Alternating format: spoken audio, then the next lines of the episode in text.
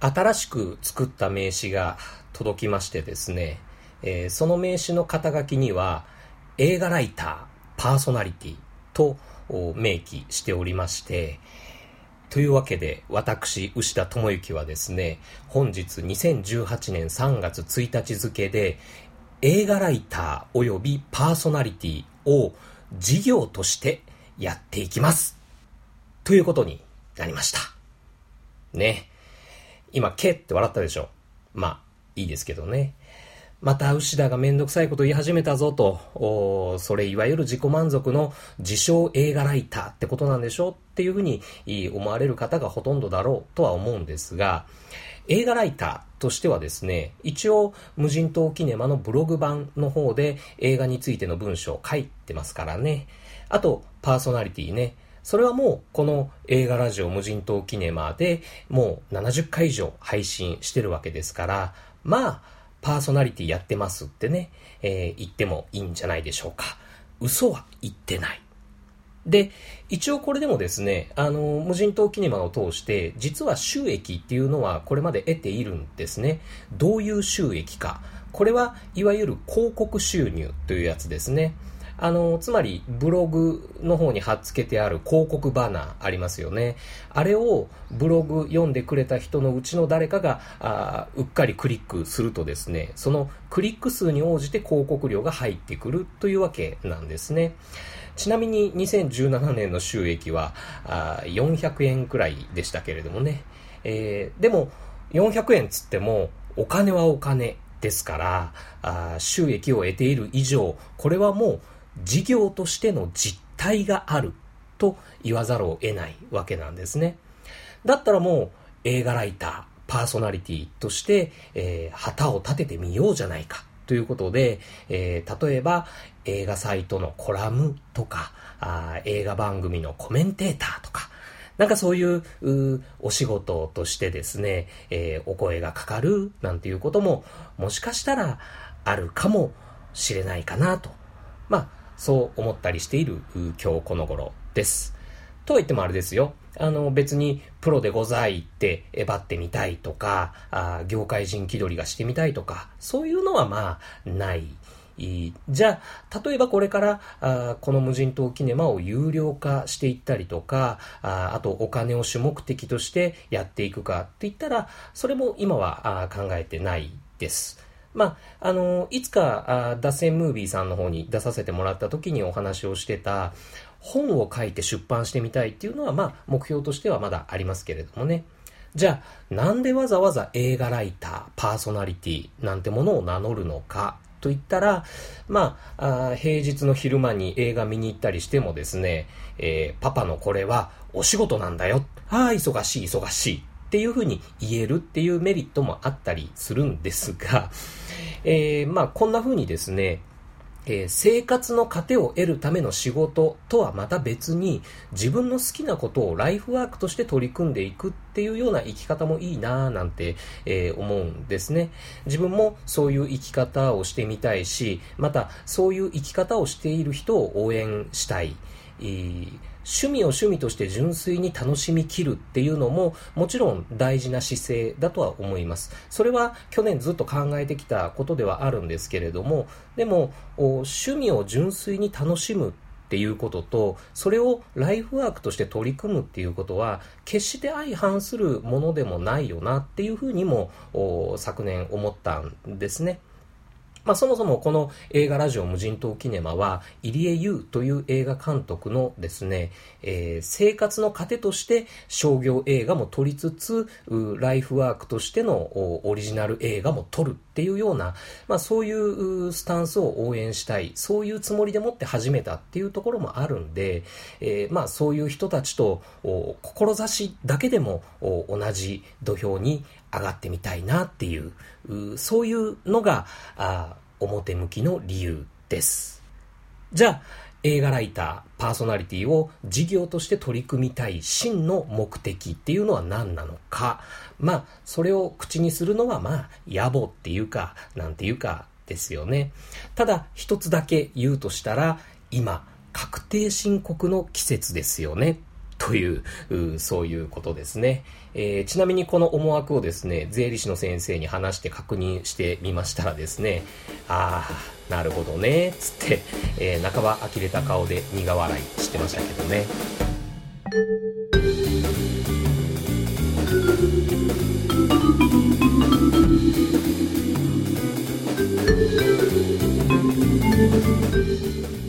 2月2日公開「ロー少女の目覚め」2月23日公開「ビガイルド欲望の目覚め」そして同じ2月23日「ビッグシック僕たちの大いなる目覚め」目覚めまくりで眠れない今日この頃ですがビッグシックはどんな目覚めの映画なのか。そして眠れない男といえばロバート・マッコール。目覚めた女が深夜のダイナーに行きたかった理由は何なのか。眠れない男が深夜のダイナーで本を読んでる理由は何なのか。無人島キネマワイルドセブンクルーズ74でご紹介するのは新作映画ビッグシック僕たちの大いなる目覚めと2014年公開の旧作イコライズ。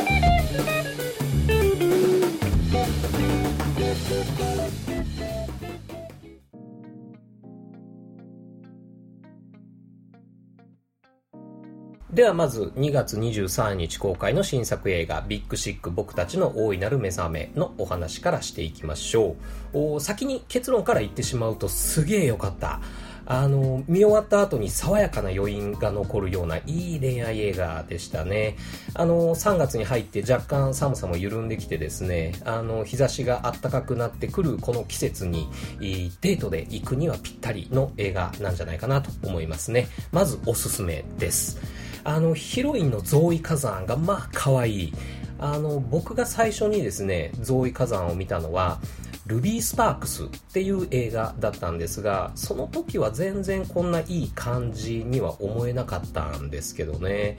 まあ僕自身がそのルビー・スパークスっていう映画を全然好きになれなかったっていうのもあるかもしれないんですが、まあ今回可愛かった。あの、悲しそうな表情をするときに、眉毛が超ハの字型になるんですね。で、笑った時の顔は、なんていうか、こう、歯の出方っていうと変な言い方ですけれども、なんかこう、顔全体で笑っているような、つまり、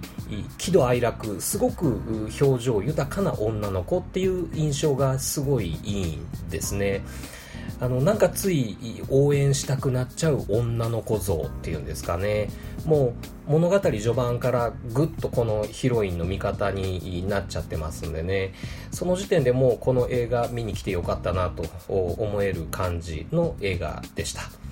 あの物語の途中ベッドから起き出して何やら落ち着きのない様子で深夜のダイナーに出かけようとするっていう そういう場面があったんですけれどもその理由がまたクソ可愛かったです。はい。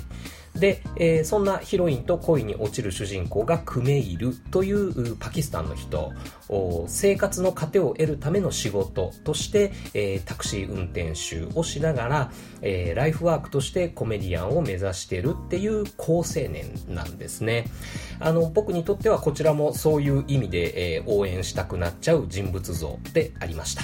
そんなクメイルのお笑いライブにですね、えー、ゾーイ火山演じるエミリーが客として、えー、来るところから二人は出会っていきます。まあ、最初は微笑ましいもんですよ。ただ、あの、クメイルは、そのパキスタン人ということで、えー、その文化的背景からですね、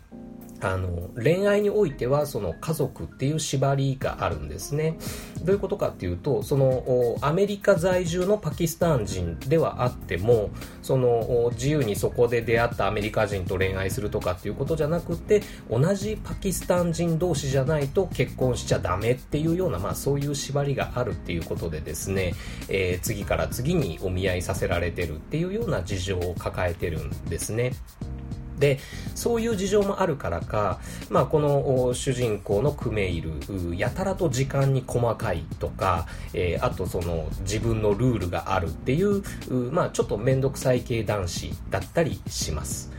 でも、エミリーの方もですね、実は似た者同士っていうか、その、しっかりクメールに惹かれていっているのに、口では、あ私は誰とも付き合わない。あなたと付き合うつもりはないとかあ言っちゃう。ちょっとそういうめんどくさい系女子でもあるんですよね。その辺のそのぶつかり合いとか駆け引きはね、そのお互い同士にとっては必死。でも、旗から見たらそれも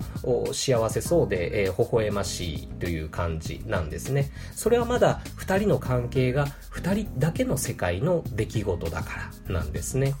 でもだんだん関係が深まってこればいつまでも2人だけの世界に浸っているわけにもいかない、えー、1人で生きているわけではない人にはですね必ず家族とか友人とかそういう周りの人がいるわけですよね。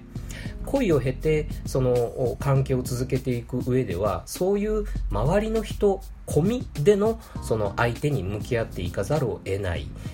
場合によっては何かを乗り越えていかなければならない。そういう時って来るわけですよね。でこの映画で主人公が乗り越えていかなければいけないものというのがあ、まあ、中心的に描かれているのが家族。もっと言うなら自分の家族と相手の家族。その両方に折り合いをつけていくっていう試練が与えられるということになるわけなんです。エミリーはえー、自分の家族にクメイルがあってほしいと思っている。家族つまり周りの人込みの自分に向き合ってほしいっていうわけなんですね。でもクメイルはまだその辺に折り合いがつけられていない。その辺を責められて逆ギレしちゃうなんていうことが起こるんですね。そんな矢先この映画のタイトルであるビッグシック訳すと大病ですね。つまりシリアスな病気でエミリーは昏睡状態になってしまうわけなんです。さあこれで2人の世界の2人だけの問題ではなくなってしまった。そもそもその2人の間でやり取りをすることもできなくなってしまった。そんでもって、えー、エミリーの看護に来た両親と主人公クメイルは対峙せざるを得ない状況になっていってしまうわけなんですね。そして主人公クメイルはどうしたか。エミリー不在の中でその両親と少しずつ交流が生まれていくんですね。この両親の母親を演じたのがホリー・ハンター。すごい良かった。ああいうお母さんのせがれになりたいですね。えー、あと、父親役の人もですね、えー、よかったですね。あの、知らない人だなと思って、えー、前歴調べてみましたら、あの、アイスエイジシリーズの声優さんとしてのキャリアがメインっていう人みたいでしたね。あの、僕個人的にはこの辺の展開がじんわり好きでした。周りの人込みで、えー、エミリーのことを見直していきますよっていうことはですね、そのエミリーが昏睡状態から戻ってくるための居場所をクメイル自身の中に作っていこうっていうような、まあそういうスタンスへの成長の物語でもあるなっていうふうに、えー、思えたりもしました。さて、ここからエミリーはあ昏睡状態から無事戻ってくることはできるのかまあ、戻ってくるんですけどね。でも、見どころは、その戻ってきた後の2人の関係がどうなっていくのか、えー、そこから先はぜひ、えー、劇場で見届けてあげてほ、えー、しいなと思います。まあ、あの、個人的にはですね、あの、ここ数ヶ月ですね、あの、恋愛映画っていうと、あの、ポルトあたりから始まりまして、えー、彼女がその名を知らない鳥たちとか、あと、かぼちゃとマヨネーズとか、えー、勝手に震えてろとかですね、あと、イエジ・スコリモフスキーの早春とかを見ましてですね、あの、なんていうか、こじらせてた自分にこう突きつけられてえぐられるっていうようなそういう良くても切ない悪ければ苦しいなんていうような、まあ、そういう気分になる作品が、えー、続いたような気がするんでねあのこういう純粋にいい気分になれる恋愛映画、えー、もしかしたらかなり久しぶりだったんじゃないかなっていうふうに、えー、思います。はい。えー、あとですね、あの、ポスターとかパンフレットに使われてたイラストも可愛くてよかったですね。あの、このビッグシック僕らの大いなる目覚めという映画の気分にですね、えー、すげえ合ってるなっていうふうに、えー、思いました。映画見た後の気分をいい感じで楽しくさせてくれるっていうイラストレーションだったっていう感じでしょうかね。えー、調べてみましたら、えー、あゆみという名前のイラストレーターさんみたいでしたけれどもね、えー、今後もまた別のね、気分のいい映画のポスターとかパンフレットとかで、え、こんなイラストが見れたらいいなと思っております。おすすめです。はい、えー、ではこれにちなんでですね、というかこれに絡んで旧作イコライザーの話に移っていきましょうかね。えー、2014年10月公開、アントワン・フークア監督、デンゼル・ワシントン主演のアクションサスペンスということになってますね。おい、牛だよ。なんでビッグシックに絡んだ旧作がイコライザーになるんだよっていうふうに、えー、思う方もいらっしゃるかもしれませんが、僕に言わせればビッグシックとイコライザー、もう主人公がほぼ同一人物ですよね。えー、イコライザーの主人公、デンゼル・ワシントン演じるロバート・マッコール、えー、こちらはですね、生活の糧を得るための仕事として、えー、ホームセンターの店員をしながら、え夜はライフワークとして、え殺人マシンをやってるっていう、え高青年なんですね。いや、青年ではないですね。えスキンヘッドのおじさんですけれども、あの、この主人公もやたらと時間に細かいとか、いろいろ自分のルールがあるとか、そういうちょっとめんどくさい系男子だったりしますしね。かつ、ちょっと色黒。ね。もうほとんどビッグシックのクメールと同一人物と言ってもいいんじゃないでしょうか。はい。えー、というかですね、あの、前回のクルーズ73、デトロイトと、あと3ビルボードの話の中で、白人警官死ねっていう あの、怒り切りたかったっていう話、えー、したじゃないですか。で、その3ビルボードのラストでそういう怒りを見事にほどかれたっていうようなことを、えー、お話ししたんですけれども、正直やっぱりどっかくすぶってるところもあったわけなんですよ。そこでこのイコライザー、しっかりクズな白人汚職警官っていうのが出てきますし、それをデンゼル・ワシントンがきっちり成敗して、えー、留飲を下げさせてくれますからね、えー、そういう意図もあって、えー、今回2度目の鑑賞してみたわけなんですが、まあ、やっぱり面白かった。あの、なんなら最初に見た時よりも面白かったですね。はい。えー、まずなんつってもですね、ヒロインのヒロエ・グレース・モレッツじゃない、ヒロインのクロエ・グレース・モレッツがまあ可愛い。あの、僕が最初にクロエ・グレース・モレッツを見たのはですね、えー、キックアスっていう映画だったんですけれども、あの、その時は全然こんな風な可愛さには思えなかったんですけれどもね、まあ幼かったですしね、あの、まあ当時のクロエ・グレース・モレッツ、えー、11歳だったっていうのもあるかもしれないんですが、まあ今回可愛かった。あの、一部にはですね、クロエ・グレース・モレッツが全然可愛く映されてなかった、なんていう意見もありましたけどね、分かってねえなっていうもんですよね。あの、幼かったヒットガールが今回、売春婦の役なんですね。そんなの似合うわけがないじゃないですか。で、売春婦の役っていうことで、その真っ赤っかの口紅とか、えー、肌の露出がいっぱいのワンピースとか着てるわけなんですけれども、全然似合ってない。あの、背中とか二の腕とか、えー、パツンパツンですしね。あの、全然娼婦じゃない、娼婦っていう感じじゃないわけなんですよ。でも、だからこそなんですよね。だからこそ、そのクロエ・グレース・モレッツのそのあどけない可愛さが、こう、溢れ出てるっていう感じそういう効果があると思うんですよねあとその似合ってもないのに無理やりその売春婦という立ち位置に置かれているっていうそのかわいそうさ。っていうようなところもまたこうグッとくるものがあるっていうところもありましてこうなんかつい応援したくなっちゃう女の子像っていうんですかね。もう物語序盤からグッとこのヒロインの味方になっちゃってますんでね。その時点でもおデンゼル・ワシントンじゃなくても俺がロシアにいてマフィア壊滅させてくるわっていうふうに思えるくらいの感じの映画でした。はい。えー、途中仕事から抜け出して、えー、何やら落ち着きのない様子でですね、深夜のダイナーに戻ってこようとするっていうような、えー、場面があったんですけれども、その理由もまたクソかわいそうだったです。はい。えー、もちろん主役のロバート・マッコール演じるデンゼル・ワシントンもすげえいい。あの、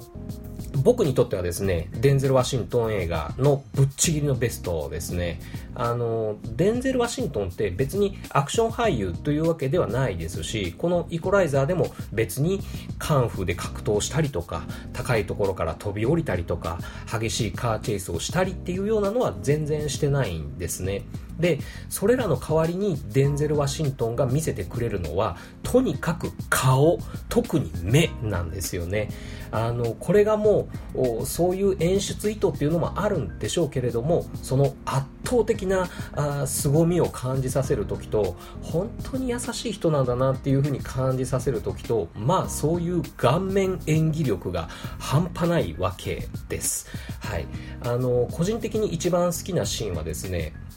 映画開始26分目から34分目まで、えー、約8分間のですね、その、売春の元締めが、その、いる店にですね、そのロバート・マッコールが単身で勝ち込みをかけるっていうところなんですね。あの、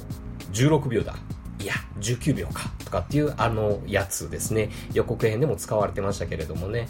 この8分間の場面、えー、デンゼル・ワシントンの顔面演技力にぜひ注目してみてほしいです。あの、デンゼル・ワシントンのその喋りのトーンっていうのはほぼ一定なんですね。で、激しいアクションもまああるっちゃあるんですけれども、でもそういうアクションシーンというよりもですね、そのデンゼル・ワシントンの顔にやっぱり見とれてしまいますよね。最初9800ドル出して、そのクロエ・グレース・モレッツを売春婦の仕事から自由にしてやってほしいって言って、その交渉しに来たわけなんですね。だから、ちょっとその最初のうちはひょうひょうとした顔つきをしてみたり、笑顔も見せたりするわけなんです。でも、その辺を甘く見た悪党どもが、卑劣な言葉でもって交渉を足毛にするわけですね。その時のデンゼル・ワシントンの顔、ああ、俺怒らせちゃったっていうような、そういうちょっと悲しげな目もするんですね。で、一旦部屋を出ようと仕掛ける。ドアをバタン、バタン、バタン。鍵をガシャ。そして振り向いた時のデンゼル・ワシントンの目。ね。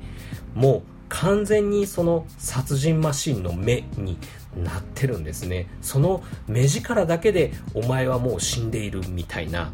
あの主人公ロバート・マッコールのそういういろんな人間性があるところからその殺人マシンとしての本能が目覚めてしまった。そのちょっといかれてる、ちょっと最古な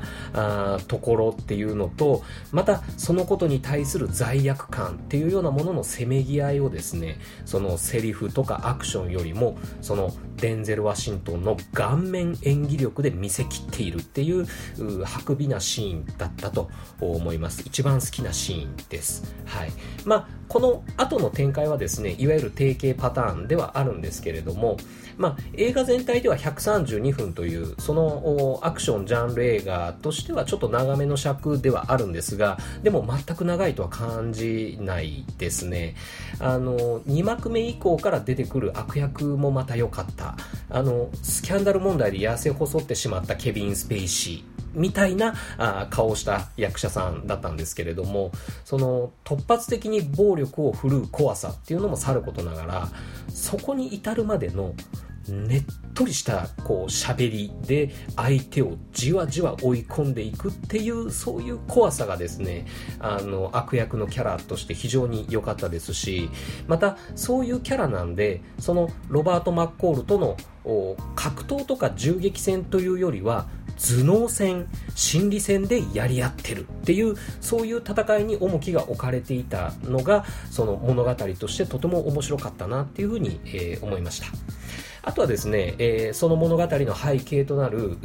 ボストンの街のですね、映像美。これもむっちゃ良かったです。あの、誰が撮影したのかなと思って調べてみたら、えー、マウロフィオーレっていう、まあ僕は初めて聞く名前の人でしたけれども、えー、キャリアとしてはアントワン・フークワのパートナーと言ってもいい付き合いみたいで、えー、トレーニングデーとか、えー、ティアーズ・オブ・ザ・サンといった初期作から、えー、サウスポー、マグニフィセント・セブンとかっていう最近作まで、えー、撮影を担当しているっていう人でした。あの、ちょっと街の前景ショットが多くてですね、えー、ドヤ感を感じなくもないですけれども、でもそれも全部美しいですし、あと夜の場面が多い本作の中で、夜の場面がとてもかっこよく撮れてたんじゃないかなと思います。あの、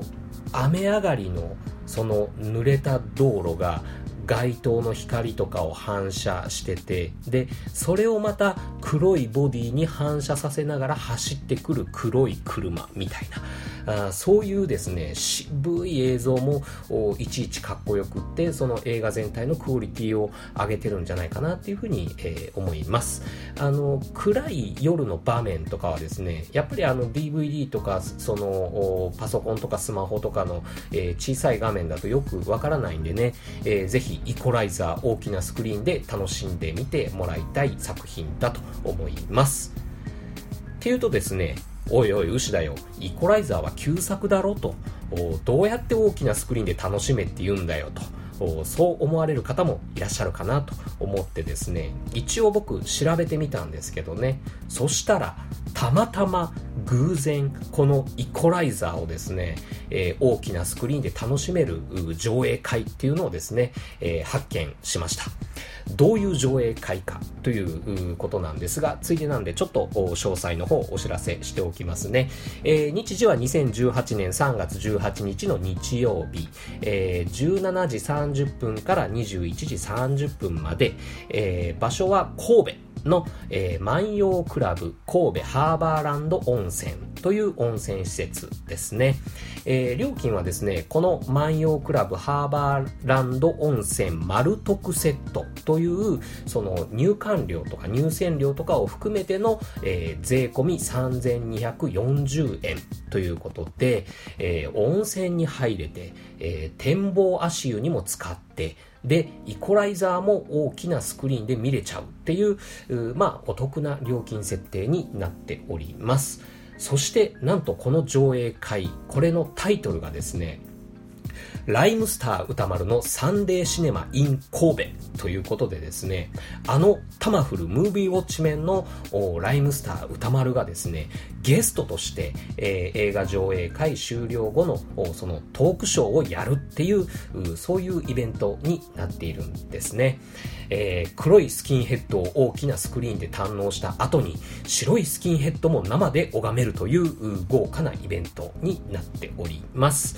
で、えー、気になる前売りチケットの発売なんですが、これもたまたま偶然、えー、本日3月1日が、えー、発売日ということみたいです、え、詳しくはこのイベントを主催する映画ポッドキャスト、シネマクティフのポッドキャスト、え、もしくはツイシネポッドキャストの、えー、ともにですね、えー、2月27日配信分、え、イベント詳細発表の回の方でですね、え、チケット販売さサイトの URL ですとか、えー、あと購入についての注意事項などなどをアナウンスされておりますので、まずはそちらを聞いてみてくださいね。で、もしこれとそれ、え、を聞いてですね、えー、そこにアクセスした後にすでに完売、満員御礼になってたら、それはもうごめんなさい。はい。ということで、えー、ぜひぜひ急いで神戸で、えー、イコライザーと生のライムスター歌丸をウォッチメン。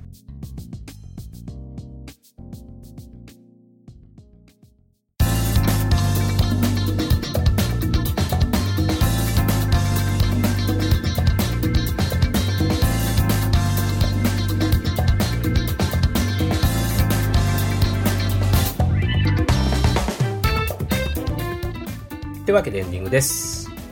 ともあれ、確定申告ですよ。まあ、毎年毎年言ってるんですけれども、あの、領収書の処理とか、あの、普段の常日頃からやっときゃよかったのに、なんでいつもこうなっちゃうのかなっていう上でですね、あの、自分が情けなくなるくらいの、まあ、手つかず状態ですね。あの年度末で仕事も増えてくる時期なんで、まあ、3月上旬はあの机にかじりついて、えー、ちまちま事務仕事ばっかりやる時期っていう風になってきましたね。でねそんなあ事務仕事のお供になんかいい音楽聴きながらだったらちょっとはテンションも上がって、えー、効率も上がるんじゃないかなっていうことでですね。あの最近久々に音楽 CD なんていうものをちょっと購入してみました。それがですね、えー、ジミーソウルという DJ の人のですね、えー、ベターコールソウルというのとあとライトという、えー、2枚のミッ XCD というやつなんですけれどもね、えー、これがあの聞いてみたらまあいい感じなんですよ。あのなんか領収書の処理とかをしている自分がですねなんかこういけてることをしてるみたいな なんかそういう気分になってくるっていうんでしょうかね。あの僕こういう音楽のことは全くわからないんであのその良さを伝える術というのは知らないんですけれどもなんかあの特にライトっていう方の CD はですねあの聞きながらあ車に乗って、えー、まあ、僕で言えば琵琶湖とか若狭湾とかあのそういうところにちょっと足を伸ばして、えー、行ってみたくなるっていうもう確定申告とかどうでもいいかというえー、気分になってくるんですね。それじゃダメじゃん。でも、まあ、あのこの CD は、えー、おすすめですあのディスクユニオンっていうところとあとジェットセットレコードっていう、えー、レコード屋さんには、えー、店舗で売ってるっていうことなんでね、えー、春のドライブのお供に、えー、あと確定申告の領収書処理のお供に、えー、聞いてみてはいかがでしょうか。えー、まあここは一踏ん張り確定申告とあと年度末のお仕事をですね、えー、イコライザーして、えー、気分よく春を迎えたいなと思っております。とか言ってるでしょ？とか言ってるでしょ？でも これを配信した、えー、3月1日はですね僕あのブラックパンサーからの15時17分パリ行きからのシェイプオブウォーター、えー、3本、はしごで、えー、見に行ってますからね。あの、まあ、マジで確定申告、えー、ギリギリで泣きながら、えー、徹夜するなんていうことに、えー、なりそうですね。はい。でも、こんな3月1日の土平日にですね、えー、朝から夕方まで映画館にこもるっていうこともですよ、僕にとっては今日からはお仕事ですから、えー、胸を張って楽しんでいきたいなと思っております。俺も頑張る。みんなも頑張ってね。というわけで無人島キネマワイルドセブンクルーズ74はこれにて閉館。またのご来場をお待ちしてます。